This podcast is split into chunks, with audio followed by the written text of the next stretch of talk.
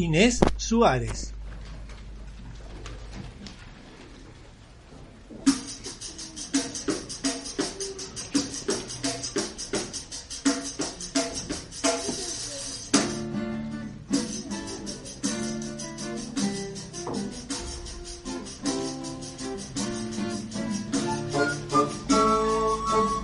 La historia, cualquier historia, está llena de grandes personajes, grandes guerreros, conquistadores, exploradores, inventores. Pero cuando empiezas a estudiar la vida de esos grandes personajes, encuentras otras muchas personas que acompañaron al personaje principal en su andanza y fueron tan importantes como él, y que tal vez sin esos acompañantes la grandeza de ese personaje no hubiera sido tal. Una de esas personas es Inés Suárez. Inés Suárez nació en la ciudad de Plasencia, España, en el año 1507 y es famosa pues fue una gran militar que acompañó a Valdivia en la exploración y conquista de lo que hoy es Chile. Participó en la fundación de la ciudad de Santiago de Chile y la defendió heroicamente cuando dicha ciudad fue asediada.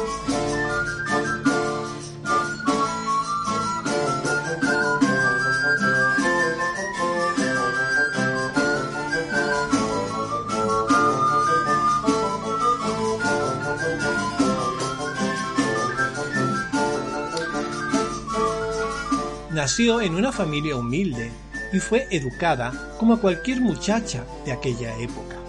Era más bien tranquila y no muy dada a las fiestas ni reuniones, o sea, que casi no tenía amistades.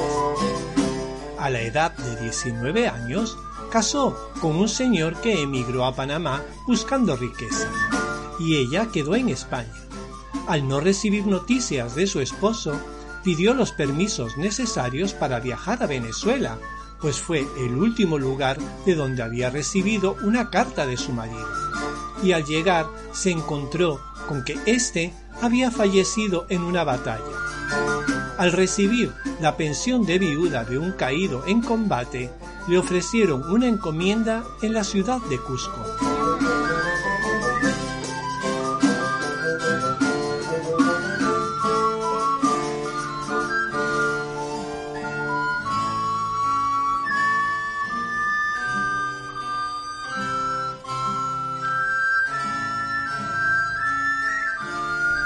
La encomienda fue un sistema entre esclavista y laboral establecido por la corona española en las Américas. A un colono se le ofrecían unas tierras y un grupo de indígenas que debían trabajar para el señor, y el señor, a su vez, debía darles alojamiento, instrucción, trabajo y defensa. Además, tenía la obligación de educarlos en la fe cristiana, más o menos como actuaba el señor feudal con sus vasallos.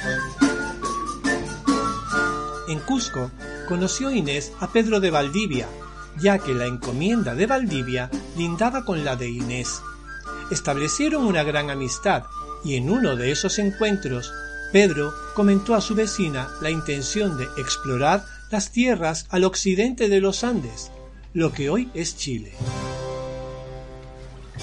Al ser Inés viuda, tuvieron que pedir un permiso especial para que pudiera viajar con Valdivia en su exploración, de modo que la Iglesia no pusiera impedimentos a la pareja, pues siempre en las incursiones de los españoles por, por territorios desconocidos estaban acompañados por frailes, ya que una de las ideas que acompañó toda exploración y trato con los pueblos originales de América fue la evangelización de dichos indígenas.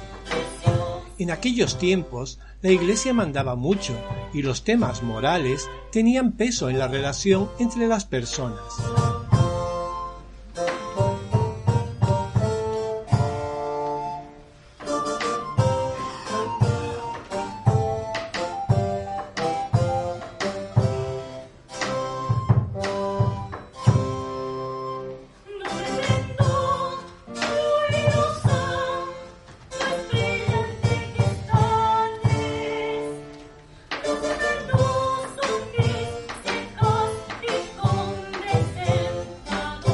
Para poder otorgarle el permiso necesario, Inés fue inscrita en la expedición como sirvienta de Valdivia. Inés tuvo que empeñar sus prendas de valor para hacerse un peto de metal y fabricar una espada a su medida, con la finalidad de mostrarle a todos aquellos hombres, unos doce, que no se alistaba como una sirvienta, sino como un soldado más en aquella exploración de nuevas tierras. Emprendieron camino, y tenemos que tener en cuenta que aquellas personas se enfrentaban a territorios desconocidos y llenos de peligros que iban descubriendo. Valdivia fue un subordinado de Francisco Pizarro, que fue quien otorgó los permisos iniciales para que la expedición de las nuevas tierras saliera adelante bajo el mando de Valdivia. Pizarro al comprobar la escasa tropa que había logrado reclutar Valdivia, obligó a Pedro de la Hoz a sumarse a dicha aventura, así que Pedro de la Hoz fue reclutando españoles, llegando a unos 100 en total, y a unos mil indígenas. La gente de Valdivia había salido con varios días de antelación, de modo que las tropas que de la Hoz había reclutado iban varios días de retraso con respecto a Valdivia. Sin embargo, desde el primer momento en que Pizarro obligó a De la Hoz a dicha incursión en nuevas tierras, De la Hoz tuvo en su mente la idea de hacerse con el mando y discurrió formas para asesinar a Valdivia.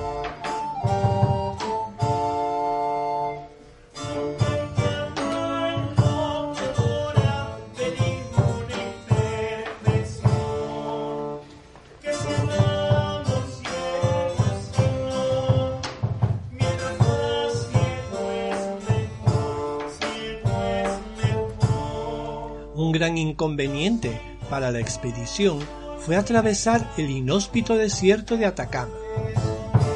El desierto de Atacama es muy grande, mide 1.600 kilómetros de largo y 180 de ancho. El problema de los desiertos es la falta de agua, y precisamente a ese problema se enfrentaban los expedicionarios.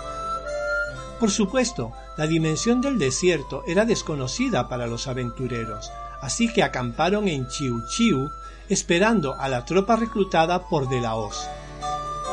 En esa acampada fue donde Pedro de la Hoz comprendió sería el mejor momento para acometer su plan. Lo intentó, pensó que sería la ocasión adecuada el momento en que él y Valdivia se encontrasen, y al darle un abrazo, asestarle una puñalada. Pero Inés descubrió el plan y alertó a Valdivia de las intenciones de Pedro de la Hoz.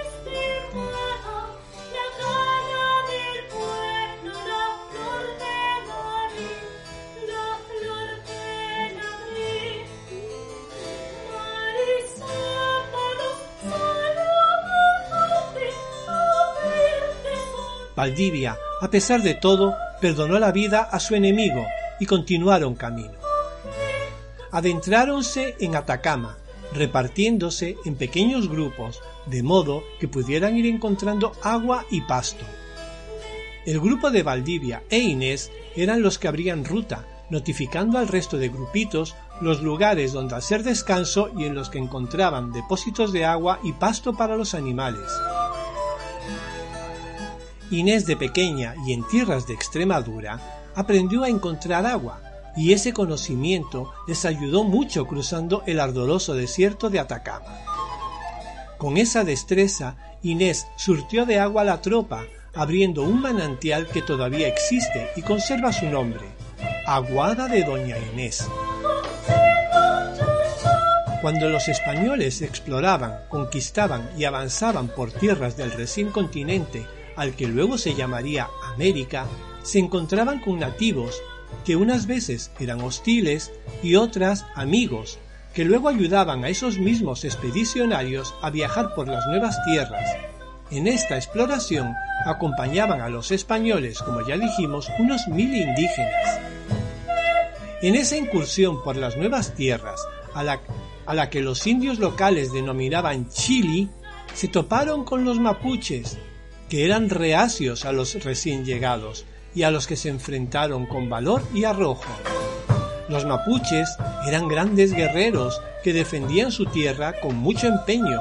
Ya habían tenido batallas con el pueblo inca y hasta entonces habían salido triunfantes.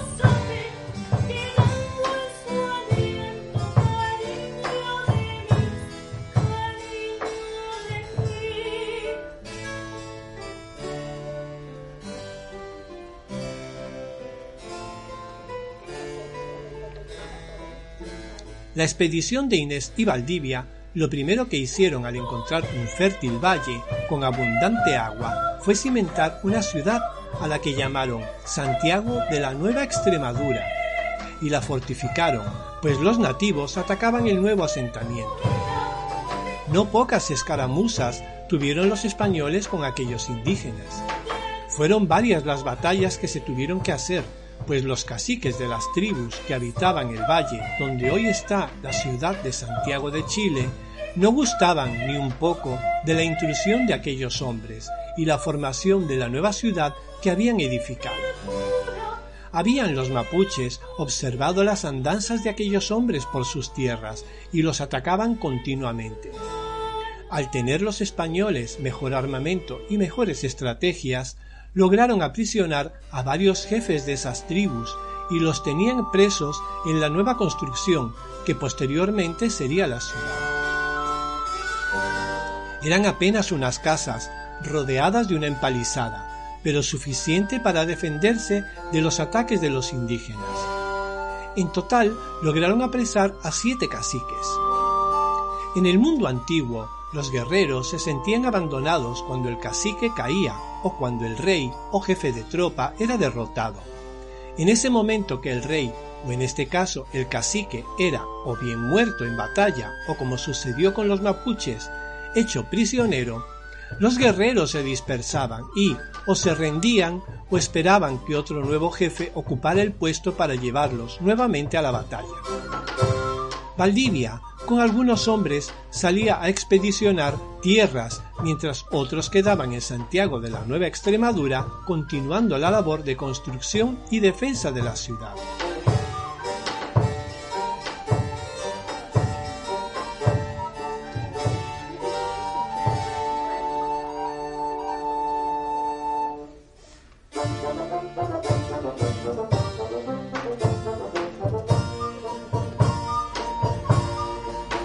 Los mapuches estaban dispersos, pero observaban continuamente a los recién llegados, y surgió un hombre, Michimalonco, que comprobando lo escaso de tropas que habían quedado al cuidado del asentamiento, decidió aunar a las tribus mapuches para atacar y destruir la ciudad. Primero fue una flecha que surcó el cielo, y luego cientos de ellas llovieron sobre la incipiente ciudad. Las casas que habían construido eran de paja, por lo que cualquier flecha incendiada que caía sobre ellas las destruía casi que al momento. Frente a la inmensa tropa que había logrado reunir Michimalonco, poco podían hacer los españoles, por mucho que se esforzaban. Los heridos eran atendidos por Inés y una vez vendados regresaban a la batalla.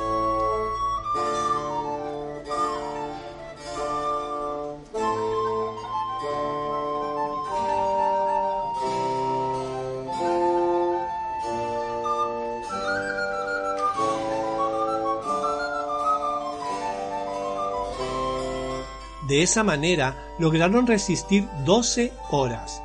Estaban desfallecidos y prestos a rendirse para conservar la vida.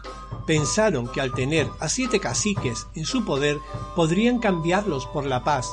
Pero Inés tuvo otra, otro plan, otra idea. Se acercó a la casa donde tenían prisioneros a los caciques y ordenó que fuesen ejecutados, cortándoles la cabeza y lanzándola por encima de la empalizada que les servía de protección.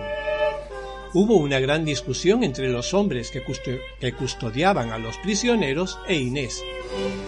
Unos pensaban que si entregaban a los caciques podrían negociar la paz, pero Inés pensaba todo lo contrario. Entendía Inés que si los mapuches comprendían que no pensaban rendirse y les mostraban lo que podría ocurrirles a quienes fueran prisioneros, tal vez atemorizaría a los guerreros dándole tiempo a Valdivia de regresar de su, incursión y defender las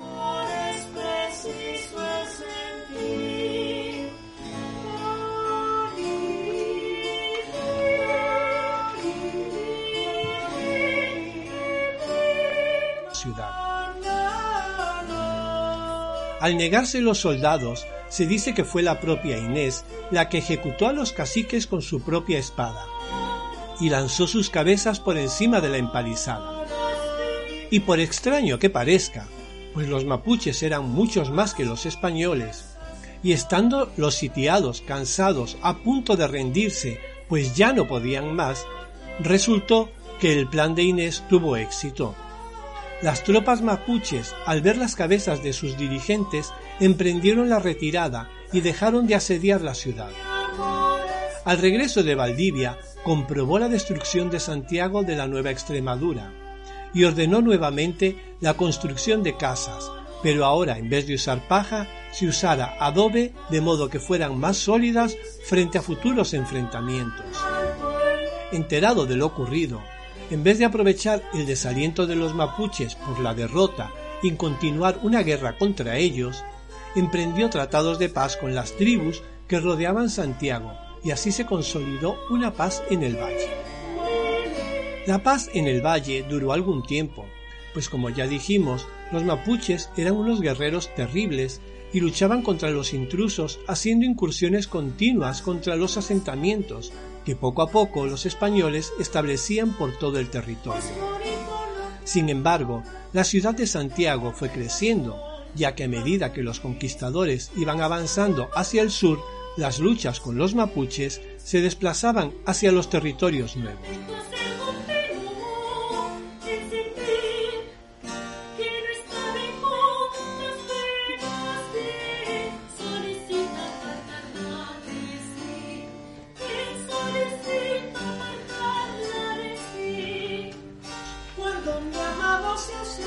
Inés quedó a residir en la ciudad de Santiago de la Nueva Extremadura y con el tiempo casó con Rodrigo de Quiroga.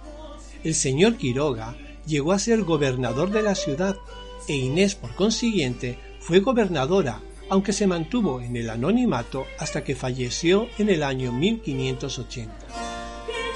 Como se dijo al principio, Pedro de Valdivia fue ese gran personaje de la historia, pero su hazaña hubiera sido la misma sin la participación de Inés Suárez?